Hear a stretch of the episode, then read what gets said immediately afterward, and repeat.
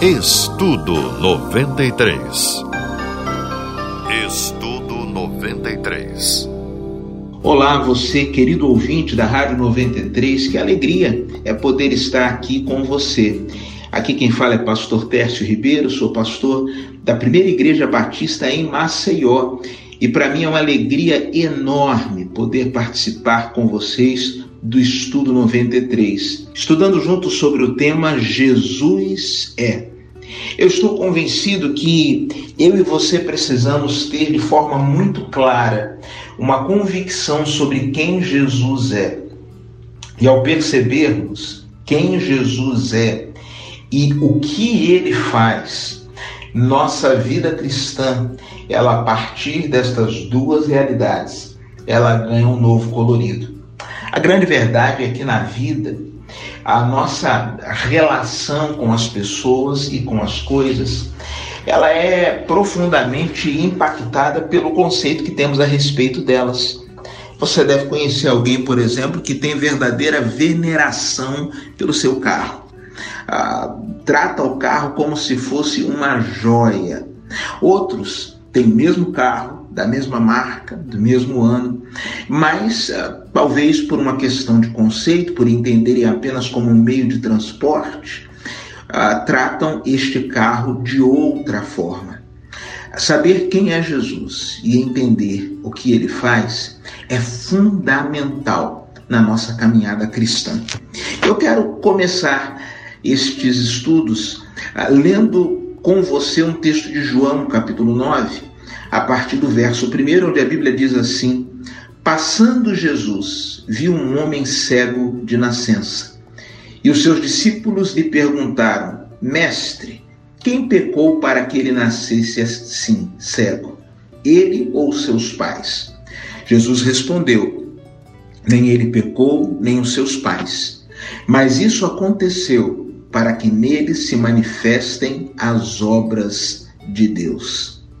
Preste atenção neste texto e quando olho para ele, percebo pelo menos duas verdades a respeito de Jesus. A primeira verdade que me chama a atenção é que Jesus é aquele que caminha conosco mesmo em meio aos problemas. Perceba, eles estavam caminhando quando se depararam com a doença, quando se depararam com a enfermidade, quando se depararam com um cego de nascença. Algumas pessoas, de forma muito infantil, acabam acreditando que a caminhada com Jesus vai isentá-las de enfrentarem as lutas, de enfrentarem as dificuldades, de se depararem com as situações adversas da vida. Mas há uma segunda verdade que esse texto me chama a atenção. Os discípulos começam a perguntar quem pecou para que ele nascesse assim.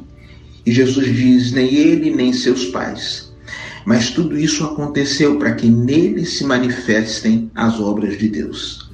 Jesus é aquele que olha para o problema como matéria-prima para o milagre. Para muitas pessoas, Jesus foi apenas um mestre, foi um ser iluminado, mas eu e você, ao olharmos para a palavra de Deus, bem sabemos que ele é o Salvador do mundo. E mais do que salvador do mundo, ele deseja ser o salvador de cada indivíduo que nele põe a sua fé. Nós começamos hoje lendo o Evangelho de João, capítulo 9, e paramos no verso de número 3, e é daqui para frente que quero concluir.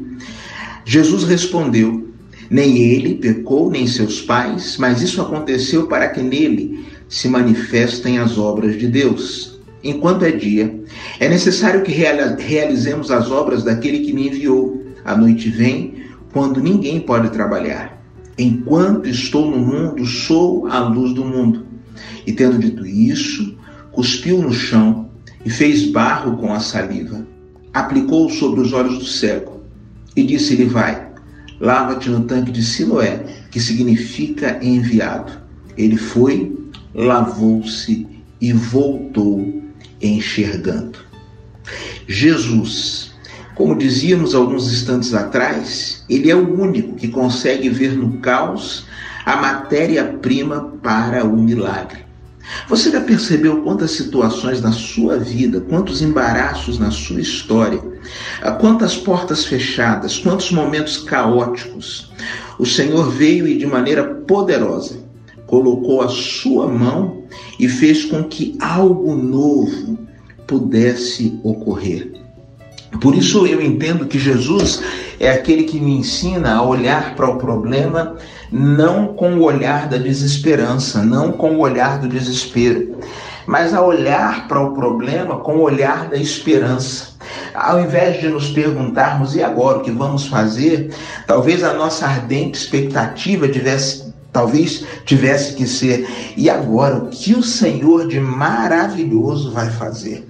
Foi isso que aconteceu na vida daquele cego. Jesus olhou para aquela situação como uma oportunidade para a manifestação das obras de Deus.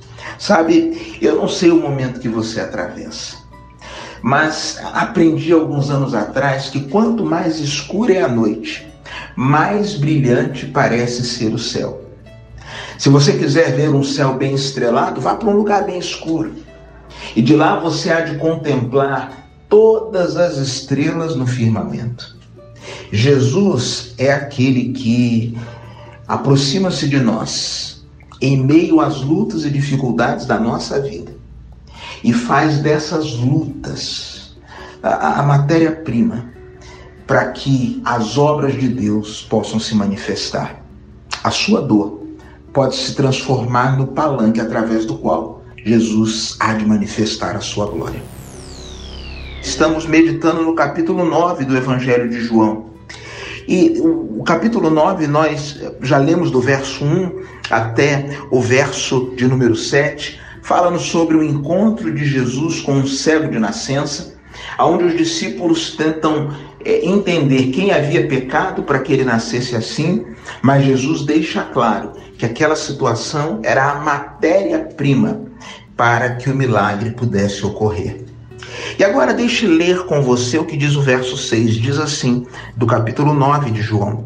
E tendo dito isto, isso, cuspiu no chão e fez barro com a saliva, aplicou-o sobre os olhos do cego e disse-lhe: Vai, lava-te no tanque de Siloé, que significa enviado. Ele foi, lavou-se e voltou enxergando. Duas verdades me chamam a atenção neste texto. Primeiro, Jesus é aquele que se aproxima de nós das mais variadas formas. É interessante que o texto sagrado vai nos falar de Jesus curando outros cegos. Em um dos textos, Jesus tocou na vista dos cegos. Em outro texto, Jesus cuspiu na vista dos cegos, de um cego. E agora, nesse texto, ele cospe no chão, faz um lodo, uma lama e passa aquela lama nos olhos do cego. Às vezes achamos que Deus só tem um jeito de agir, que Jesus só tem um jeito de curar. Aprendi desde cedo que Jesus cura através do remédio, Jesus cura através do bisturi, Jesus cura através da terapia, Jesus cura de forma imediata, ou seja, sem intervenção humana. E é muito importante que eu e você mantenhamos a nossa sensibilidade espiritual aguçada, para que possamos entender e perceber os meios e os métodos que Jesus tem se utilizado para aproximar-se de nossas vidas. Talvez o Senhor Jesus esteja aproximando-se de você. Talvez ele esteja aproximando-se de sua casa, do seu casamento, do seu relacionamento com seus filhos, e você, por ter consagrado um método, não esteja percebendo a aproximação do Senhor. Mas há uma terceira coisa que me chama a atenção neste texto.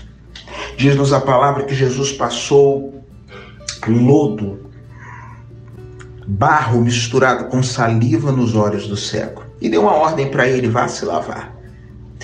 De certa forma, o Senhor Jesus deixou aquele cego meio sem opção. Eu imagino que a argila trazia uma certa coceira e ardência aos seus olhos. Ele só tinha duas opções: ficar sentado com a coceira ou se levantar, obedecer à voz do Senhor e voltar enxergando. Jesus é aquele que nos constrange à obediência e sempre que o obedecemos, voltamos de lá enxergando. Quero convidá-lo a abrir sua Bíblia comigo numa das mais profundas declarações a respeito de Jesus que encontro em 1 Coríntios capítulo 1, lá no verso de número 30. 1 Coríntios capítulo 1, no verso de número 30, o apóstolo Paulo vai dizer assim: Mas vós sois dele, em Cristo Jesus, o qual da parte de Deus se tornou para nós sabedoria, justiça, santificação e redenção. Nós sabemos muito sobre ah, os problemas que ocorriam na igreja de Corinto. Logo quando começamos a ler a carta, percebemos que ali havia uma igreja dividida, uma igreja cheia de facções, uma igreja onde uns ah, se diziam de Paulo, outros de Pedro, outros de Apolo, e alguns talvez tentando mostrar uma pretensa ah, espiritualidade ou uma superior espiritualidade, diziam: Eu sou de Cristo. E no meio de todas aquelas divisões, Paulo aponta para aquele que é o nosso ponto de convergência. A verdade é que ah, somos divergentes, somos diferentes, mas em Cristo Jesus nós encontramos o nosso ponto de convergência. É, é através de um olhar para a cruz e, e através da cruz que as nossas diferenças desaparecem. E nos versículos que lemos hoje, o apóstolo Paulo vai falar sobre quatro necessidades básicas do ser humano que só são preenchidas, só são satisfeitas em Jesus. Ele começa a falar que Jesus é a nossa sabedoria. Eu e você todos os dias tomamos decisões. Eu e você todos os dias somos desafiados a, a, a, encontrar o melhor caminho. Todos os dias eu e você temos que dar resposta, e a impressão que eu tenho é que a vida ah, tornou-se como um jogo de ping-pong, aonde a, a cada momento eu e você temos que responder cada vez mais rápido as perguntas, as propostas e as provocações da vida. E tudo que precisamos nesse tempo é de sabedoria. E entender Jesus como nossa sabedoria é percebê-lo como perito da vida, como aquele que sabe o fim desde o princípio. Olha, se você não quer errar, olhe para Jesus. Se você quer construir uma família com fundamentos sólidos, ouça Jesus. Se você quer ter uma caminhada bem-sucedida, siga a Jesus. Mas se você quer ser feliz de verdade, sobretudo, submeta-se a Jesus, porque Ele é a nossa sabedoria. Jesus é. E falávamos há alguns instantes atrás que Jesus ele representa e nele encontramos quatro das grandes necessidades humanas que o ser humano pode experimentar. Falávamos que ele é a nossa sabedoria. Estamos em 1 Coríntios, capítulo 1, no verso 30. Sabedoria, ele é o perito da vida. Quer acertar? Ouça Jesus. Quer ter uma vida bem-sucedida? Siga Jesus. Quer fazer o certo? Olhe para Jesus. Quer ter uma vida isenta de maiores dores de cabeça? Submeta-se a Jesus. Mas Paulo diz que além de nossa sabedoria, ele é a nossa justiça. É possível que você já tenha ouvido e já tenha até mesmo falado aquela famosa expressão explica, mas não justifica. E, e, e justificar significa remover a culpa. Justiça aqui refere-se a um relacionamento perfeito com Deus, não a partir das nossas obras, não a partir da nossa religiosidade, não a partir da nossa bondade pessoal, não a partir dos nossos esforços pessoais, mas um relacionamento perfeito com Deus a partir daquilo que Jesus fez por nós. Nós nos relacionamos com Deus não por conta uh, da, da, da religião, Nós nos relacionamos com Deus não por conta da caridade. Nós podemos chegar diante de Deus simplesmente porque o, a pena do nosso pecado foi totalmente, completamente paga por Cristo na cruz. O texto de Colossenses chega a dizer que Jesus, ali na cruz, rasgou o escrito de dívida que pesava contra nós. Isaías, no capítulo 53, 700 anos antes do nascimento de Jesus, já dizia que todos nós andávamos desgarrados como ovelhas, cada um se desviando pelo seu caminho, mas o Senhor fez cair sobre ele, Jesus, a iniquidade de todos nós. Hoje eu e você, quando nos aproximamos de Deus, pelos méritos de Jesus, por conta da obra que Jesus realizou na cruz. Nós podemos, como diz o escritor de Hebreus, nos aproximarmos com ousadia, com interesa de fé, chegarmos ao trono da graça para de lá recebermos o socorro em tempo de necessidade. Jesus, nossa sabedoria, justiça nossa. Estamos hoje estudando 1 Coríntios capítulo 1, verso de número 30. E nós já falamos que Jesus é a nossa sabedoria, é o perito da vida, é a nossa justiça, é que permite que estejamos em paz com Deus. Mas Paulo depois vai usar outras duas palavras em 1 Coríntios capítulo 1, verso 30. E para você que está chegando agora, deixe-me apresentar mais uma vez. Eu sou o pastor Tércio Ribeiro, pastor da Primeira Igreja Batista em Maceió. E nós estamos estudando neste mês de abril o tema Jesus é. E no verso uh, de número 30, Paulo conclui falando duas coisas: que Jesus é a nossa santificação e Jesus é a nossa redenção. A palavra santificação não significa perfeição é bem verdade que em Cristo somos aperfeiçoados. Mas santificação significa, sobretudo, que por conta da obra de Cristo na cruz, nós fomos por Ele e para Ele separados.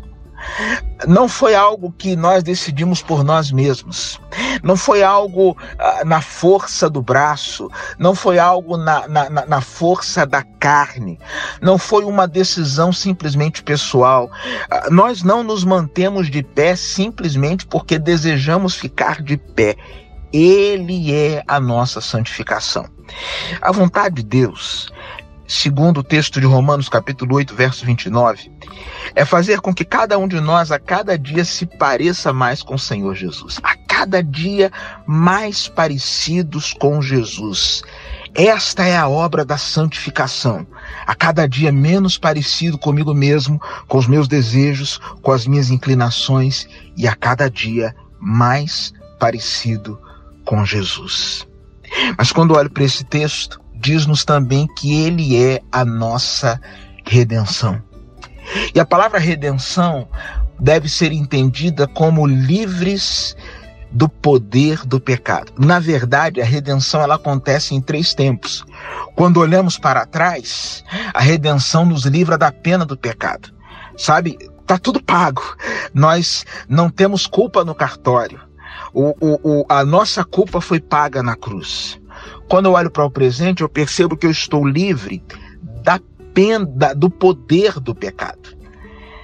Eu hoje, a, o, o pecado na vida do crente, ele eh, não mais é uma escolha, não mais é, é, é uma. Ele não está mais sob o jugo do pecado. É como que um acidente de percurso por conta da nossa humanidade.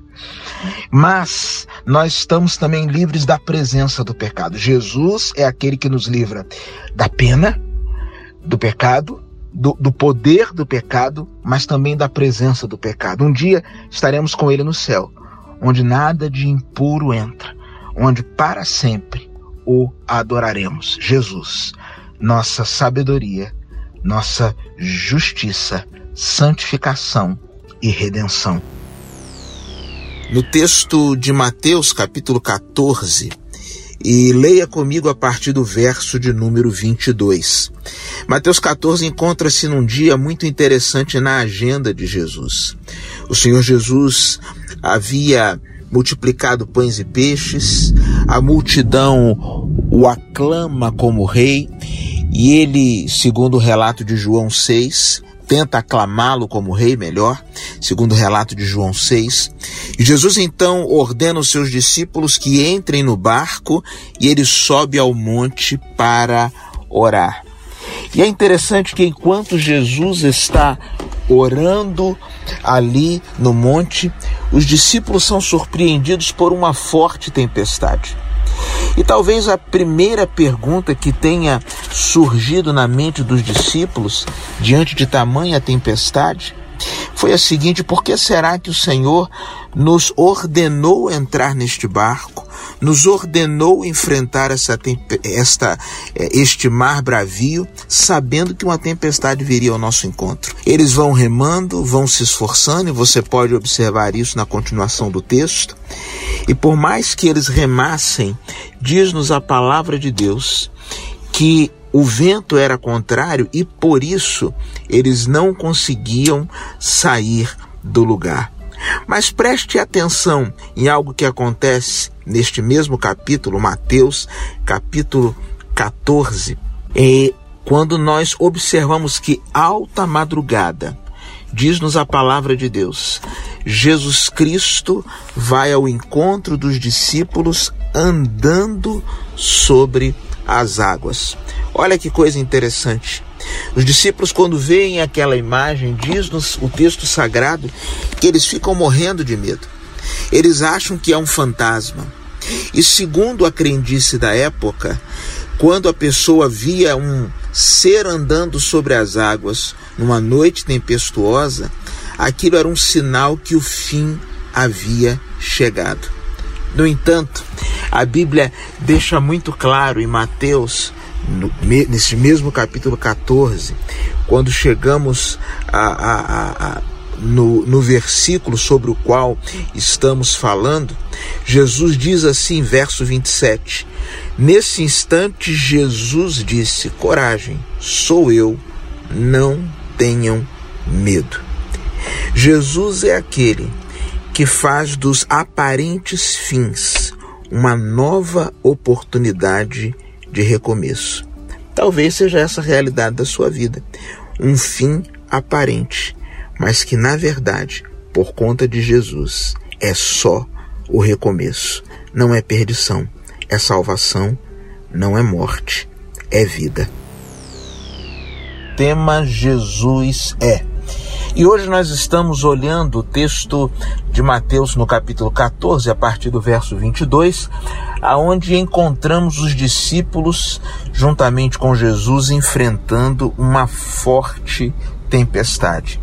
E a primeira lição que nós aprendemos sobre Jesus neste texto é que Jesus é aquele que dá um novo significado às experiências, mesmo as mais amargas da nossa vida.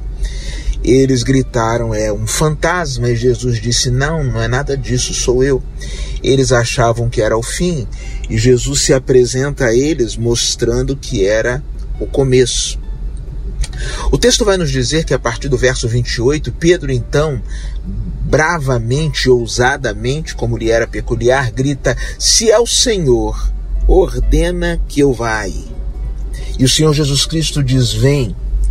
E Pedro então começa a caminhar sobre as águas. Preste atenção nesse detalhe. O mar ainda estava bravio. As ondas ainda estavam fortes. Mas apesar de todas as circunstâncias, debaixo da palavra de Jesus é possível prosseguir.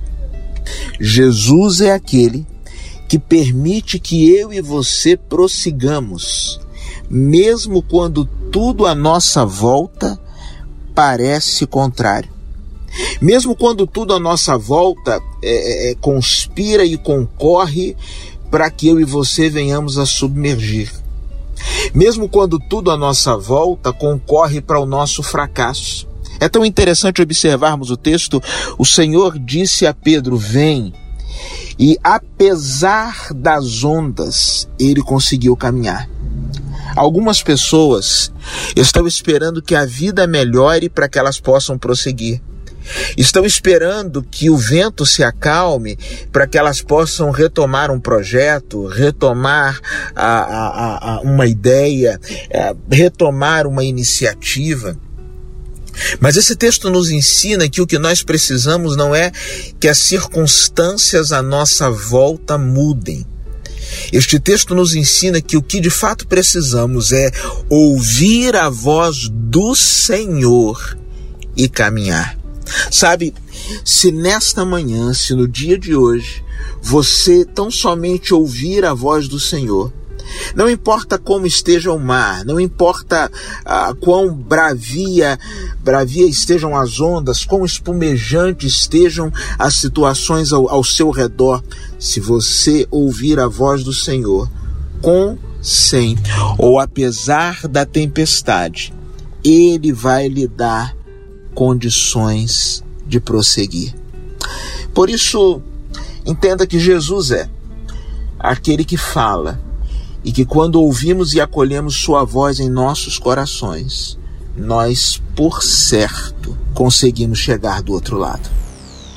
Texto de Mateus, capítulo 14, a partir do verso 22, e vamos até ali o verso de número 31.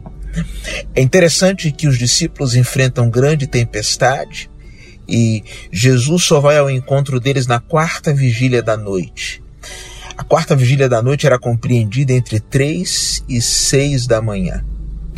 A quarta vigília da noite, ela era, como alguns de nós costumamos falar, os 45 minutos do segundo tempo. E às vezes parece em nossas vidas que o socorro, que o agir de Deus está demorado por demais. Mas saiba, o Senhor está vindo ao seu encontro. Quando olho para este texto e falávamos anteriormente, no último, na última reflexão, é que Jesus é aquele que tem palavras que nos permitem caminhar apesar das ondas adversas. Jesus é aquele que nos permite caminhar mesmo quando o mar está bravio, mesmo quando tudo parece ah, concorrer para o nosso fracasso. Há um momento em que Pedro tira o olhar de Jesus e começa a observar as circunstâncias. E quantas vezes isso também já não aconteceu comigo e com você? Tiramos o olhar do Senhor e começamos a olhar ah, para as coisas que estavam ao nosso lado. Diz-nos o texto sagrado que quando Pedro para de olhar para o Senhor e começa a, a, a afundar, ele imediatamente dá um grito faz uma oração, um roubo, um uma súplica, e ele diz: Senhor, socorre-me. E diz a palavra de Deus que imediatamente o Senhor Jesus estende a mão e o traz à tona para respirar. Sabe o que esta história me ensina? Que existem momentos da nossa vida em que nós, eu e você, tiramos o olhar de Jesus. Mas não há um só momento sequer em que Jesus tire o seu olhar amoroso de sobre nós. Em todo tempo ele está a nos olhar, em todo tempo ele está a nos observar, em todo tempo ele está atento ao nosso grito de socorro. E eu aprendo nessa história que a distância entre o salvamento e o afogamento reside num grito de socorro. Sabe, talvez tudo que você precise fazer no dia de hoje seja clamar pelo socorro do Senhor. Talvez seja a hora de você parar de tentar encontrar a sua solução, a sua saída, a sua alternativa. Parar de fazer as coisas do seu jeito e tão somente dizer: Senhor, socorre-me. E ele imediatamente há de estender a mão e vai te socorrer. Permita-me ler com você no dia de hoje, no Evangelho de Lucas, no capítulo 5, o texto que vai nos falar sobre a pesca maravilhosa. A partir do verso 1, a Bíblia diz assim: Certo dia Jesus estava perto do lago de Genezaré e uma multidão o comprimia de todos os lados para ouvir a palavra de Deus. Viu à beira do lago dois barcos deixados ali pelos pescadores, que estavam lavando suas redes. Entrou num dos barcos, o que pertencia a Simão, e pediu-lhe que o afastasse um pouco da praia. Então sentou-se e do barco ensinava o povo. Tendo acabado de falar, disse a Simão: Vá para onde as águas são mais fundas, e a todos lancem as redes para a pesca. Simão respondeu: Mestre, esforçamo-nos a noite inteira e não pegamos nada. Mas porque és tu quem está dizendo isto, vou lançar as redes. Quando o fizeram, pegaram tal quantidade de peixes que as redes começaram a rasgar-se. Então, fizeram sinais a seus companheiros no outro barco, para que viessem ajudá-los. E eles vieram e encheram ambos os barcos ao ponto de começarem a afundar. Quando Simão Pedro viu isso, prostrou-se aos pés de Jesus e disse: Afasta-te de mim, Senhor, porque sou um homem pecador. Pois ele e todos os seus companheiros estavam perplexos com a pesca que haviam feito. Como também Tiago e João, os filhos de Zebedeu, sócios de Simão. Jesus disse a Simão: Não tenha medo. De agora em diante você será pescador de homens. Eles então arrastaram seus barcos para a praia, deixaram tudo e o seguiram.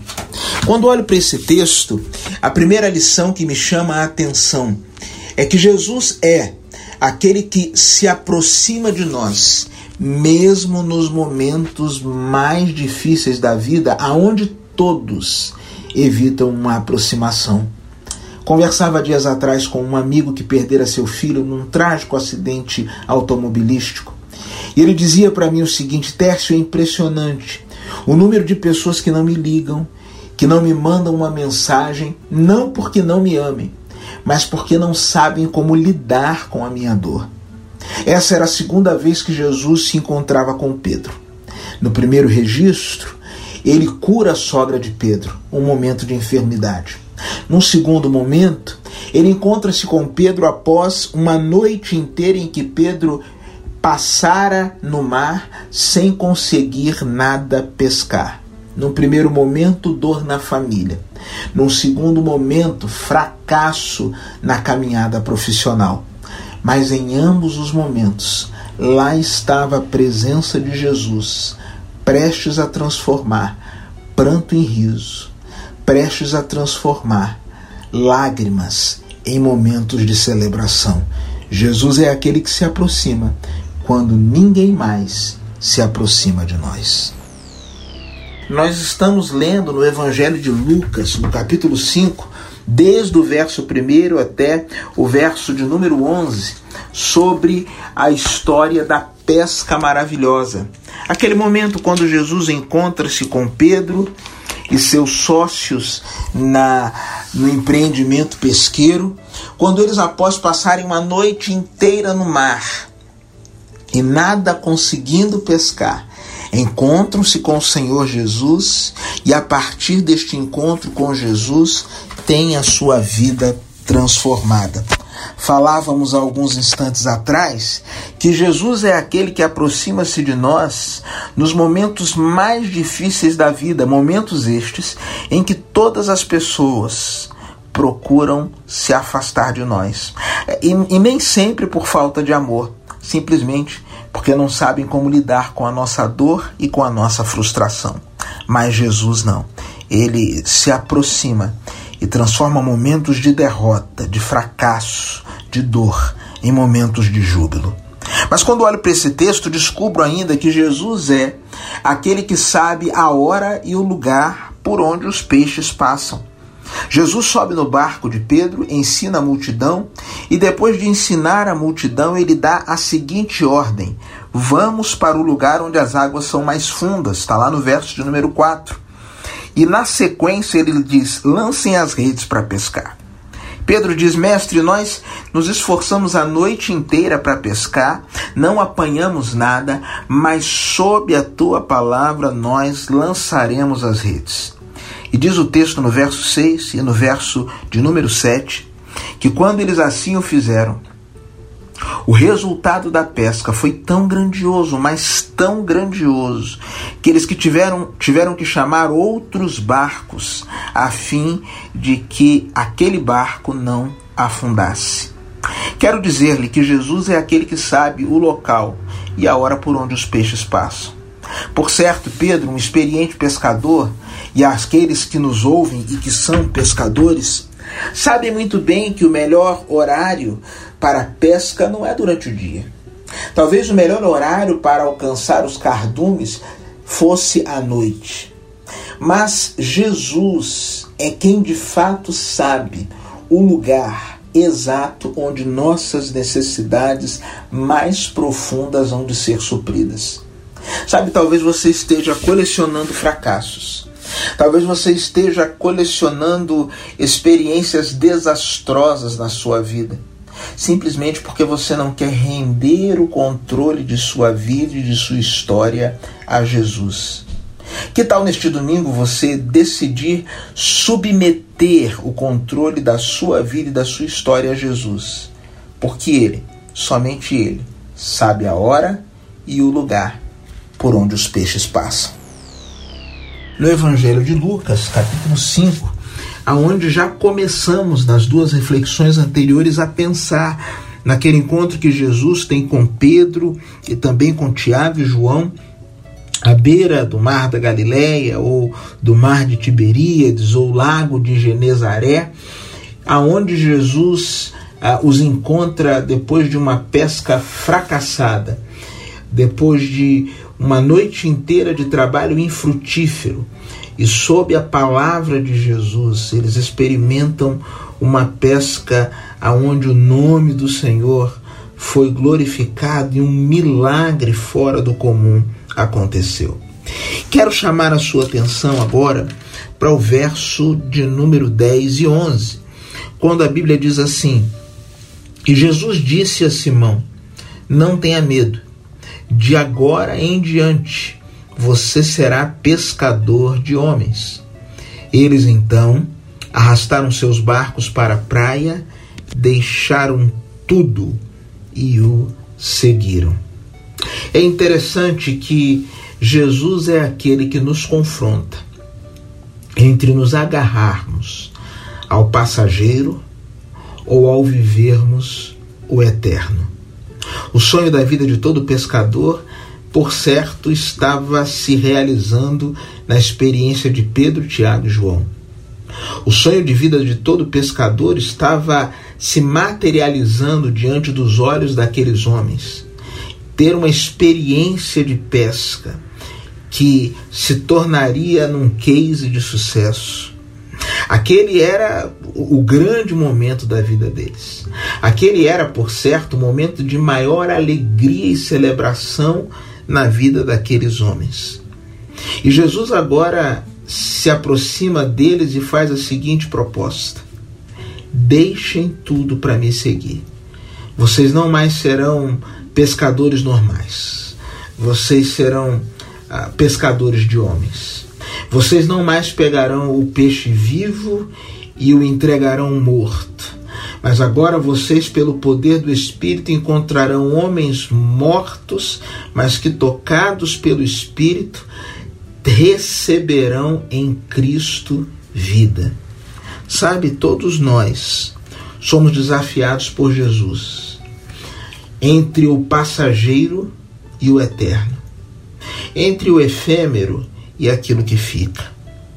Quando olho para essa história, eu sempre chego à conclusão que o propósito do milagre nunca foi sobre peixes, mas sempre foi sobre escolhas e sobre a vida. A minha oração é que hoje você não permita que o passageiro roube de você a alegria de viver o eterno. Que Deus te abençoe e que Jesus seja o centro da sua vida, da sua família, da sua história. Estudo 93. Estudo 93.